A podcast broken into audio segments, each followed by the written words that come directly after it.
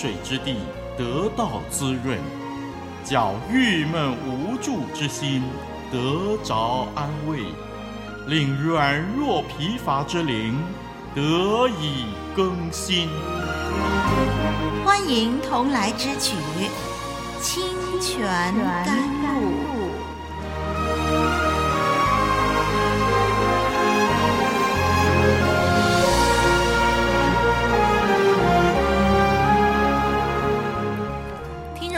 主内的弟兄姐妹平安，欢迎你一起来收听《清泉甘露创世纪》，我是丽文。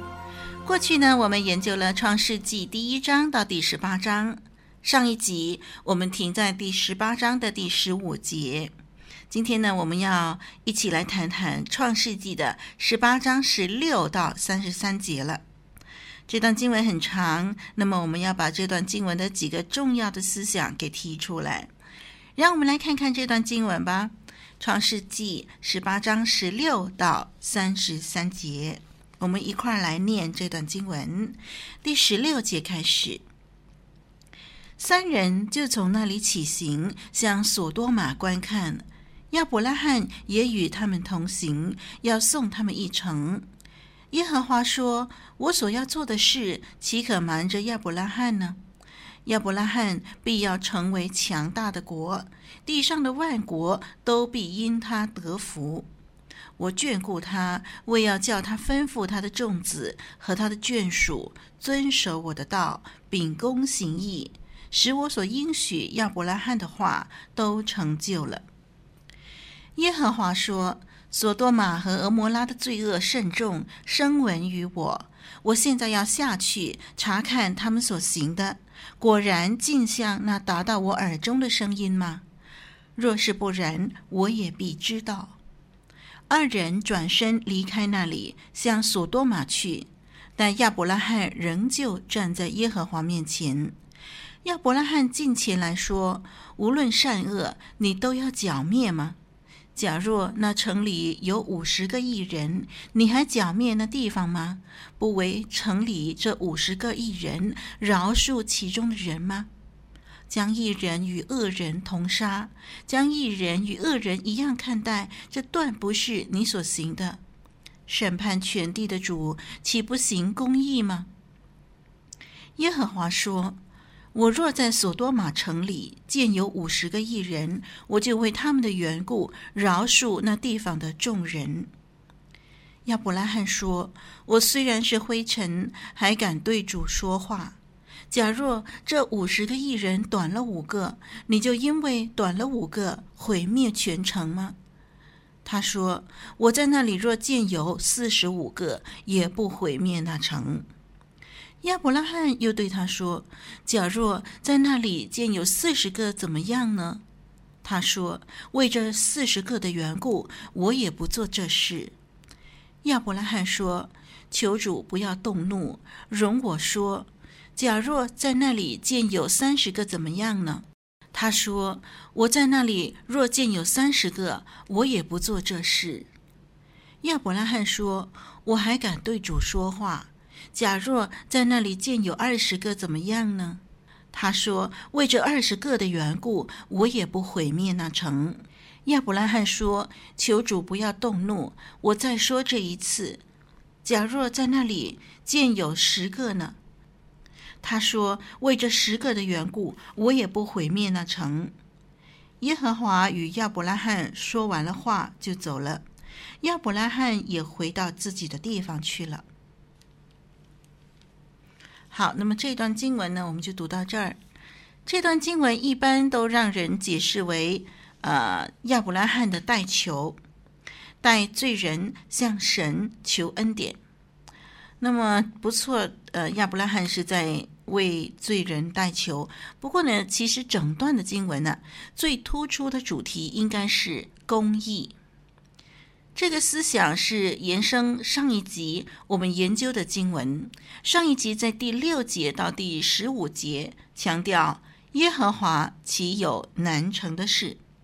那么这一集的公义的主题呢，强调神有能力执行他所定义的任何事情。如果是这样的话，可能有人会很担心说：“嗯，如果神在执行过程中出现不公平的事情，那怎么办呢？岂不是影响了许多的无辜吗？”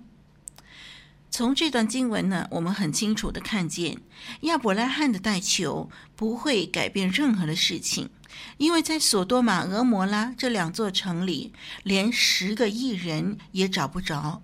他们被毁灭，实在是罪有应得。经文强调，神施行这个毁灭的审判是合乎公义的。让我们暂且岔开话题，谈一谈有关这段经文事件的争论。不少的学者呢认为，这段经文毫无历史根据，只不过是出自信靠耶和华的人所想象出来的罢了。有人甚至认为，创世纪第十九章，罗德接待天使，索多玛城被毁这件事情的发生，引起了圣经作者编写了第十八章作为引言。换句话说，有人不相信耶和华真的曾经跟亚伯拉罕对话，呃，他们不相信亚伯拉罕真的为了两座败坏的城向神来求恩典。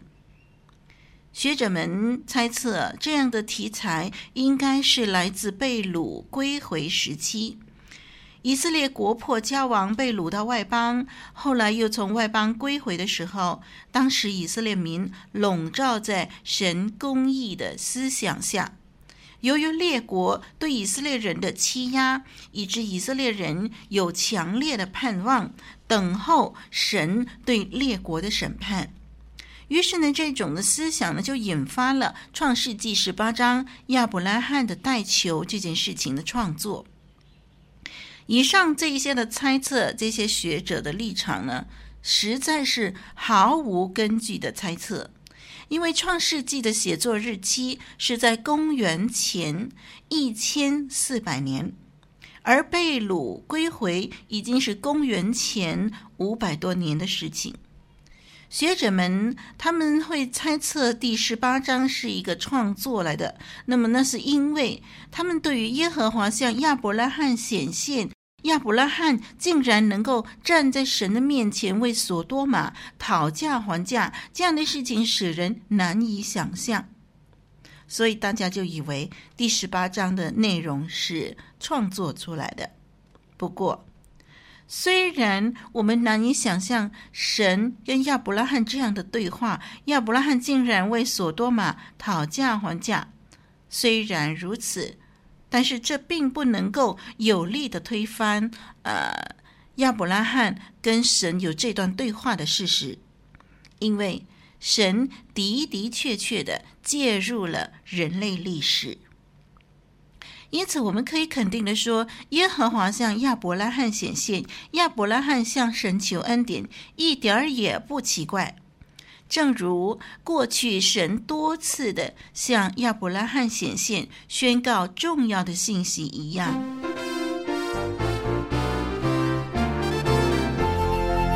亚伯拉罕生平，信心之父教宗，无所保留。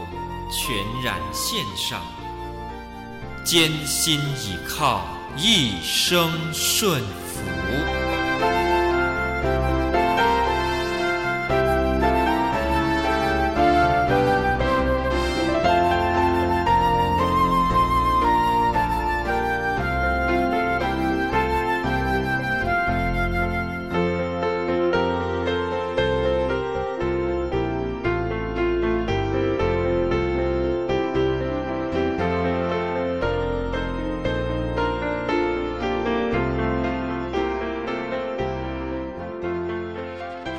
创世纪第十八章十六到三十三节可以归纳成三种论述的方式，那就是独白、宣告和谈判。这三种论述的方式就是独白、宣告和谈判。耶和华神的独白。还有向亚伯拉罕宣告即将审判两座城，以及亚伯拉罕努力的向神求恩的谈判。这段经文探讨神查看人类的罪恶，看看是否需要毁灭他们。其中，如果有少数讨神喜悦的艺人，那么这是不是会使到即将被毁灭的城市得以保全呢？神是不是会因为艺人的缘故而免去审判呢？这些的讨论，这些都很明显的在经文当中显示出来。最后，我们就看见说，索多玛城毕竟是邪恶的，连十个义人也没有，因此神毁灭这城是公义公平的。这段经文的神学论点是神的公义与人的公义之间的关系。神的公义与人的公义之间的关系包括了以下的五点。第一点就是。神的公义到底如何在人生命当中工作呢？第二就是跟随神的人必须先明白神的心意。第三，明白神心意的人应该参与神对公义的彰显，尤其在审判时刻。第四呢，介入神公义的彰显。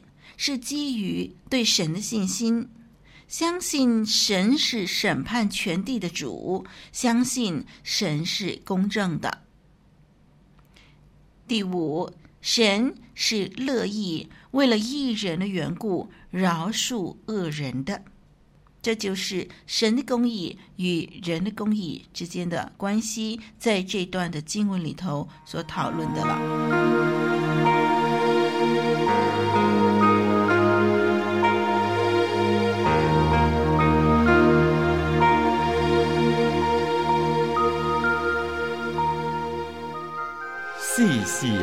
听，切切思量，圣经恩言，生命真光。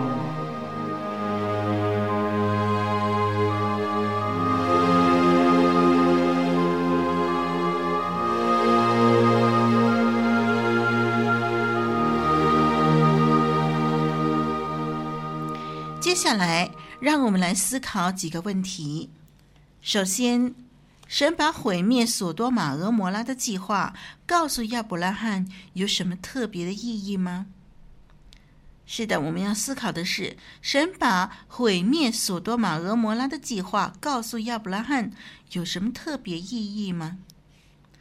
很明显的，神关心亚伯拉罕。亚伯拉罕既然要做多国之父，就要承受迦南地为业。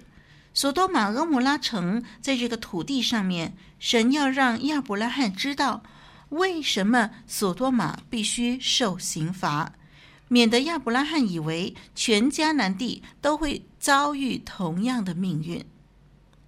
这样的亚伯拉罕应该明白，这刑罚是因为索多玛的罪恶，所以这刑罚只落在索多玛，而不是所有的地方。让我们继续来思考第二个问题，那就是：既然索多玛罪恶甚重，亚伯拉罕为他代求有什么意义呢？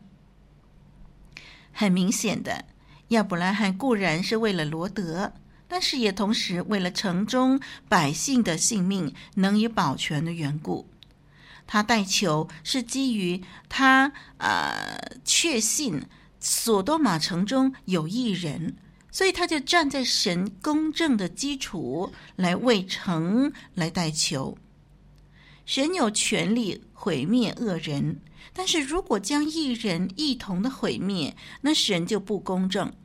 所以在亚伯拉罕的代求当中，他就求城中如果有某个数目的义人，就应该放过那个城市，因为他注意到耶和华说要下去。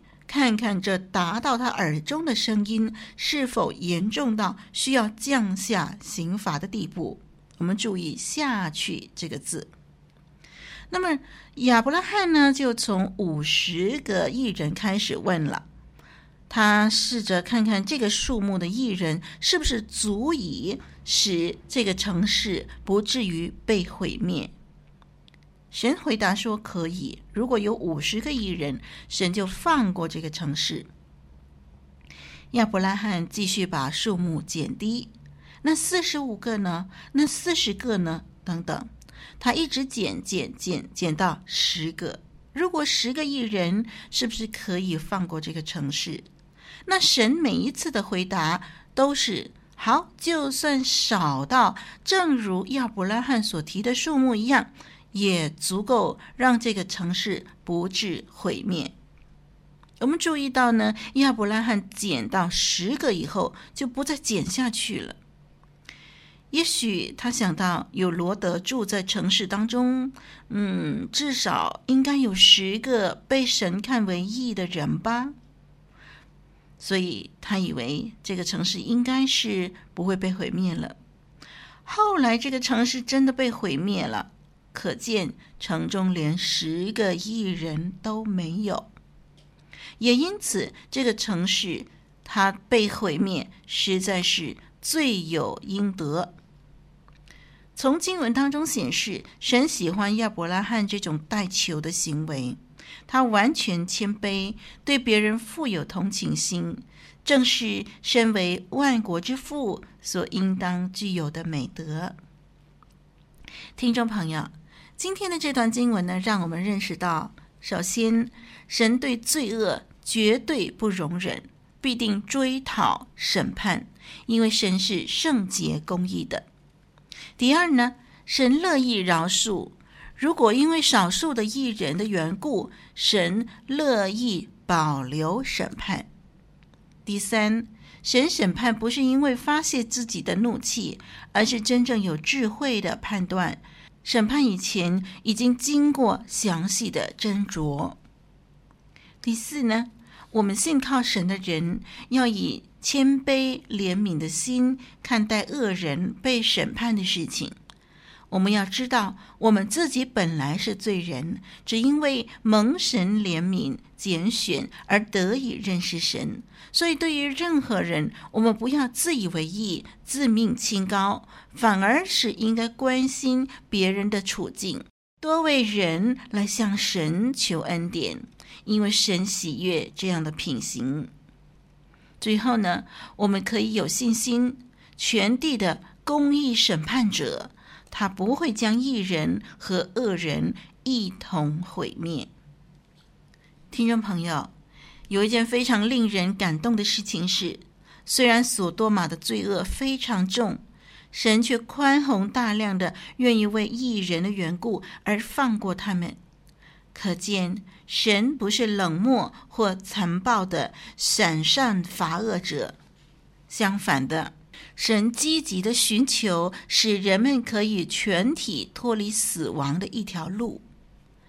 神竟然愿意为一人的缘故而放过恶人呢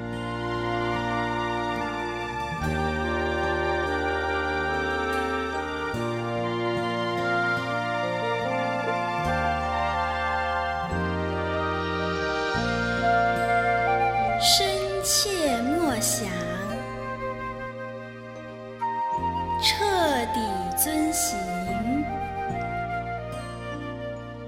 清泉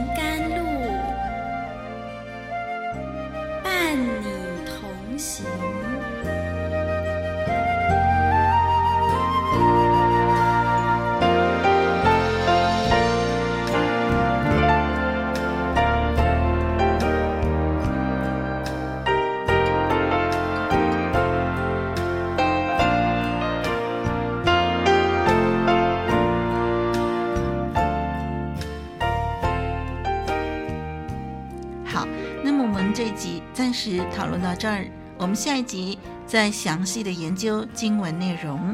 我是丽文，愿神祝福你，再会。